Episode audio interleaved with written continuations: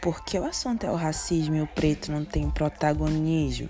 Ah, a gente não sabe, mas por aqui a gente vai tentar decidir se vamos continuar omisso ou vamos fazer alguma coisa contra isso. Voz preta, toda semana um relato, uma ação diferente, um testemunho de vida. Vamos partilhar conhecimento e ajudar mais vidas pretas a não morrer, a não perecer.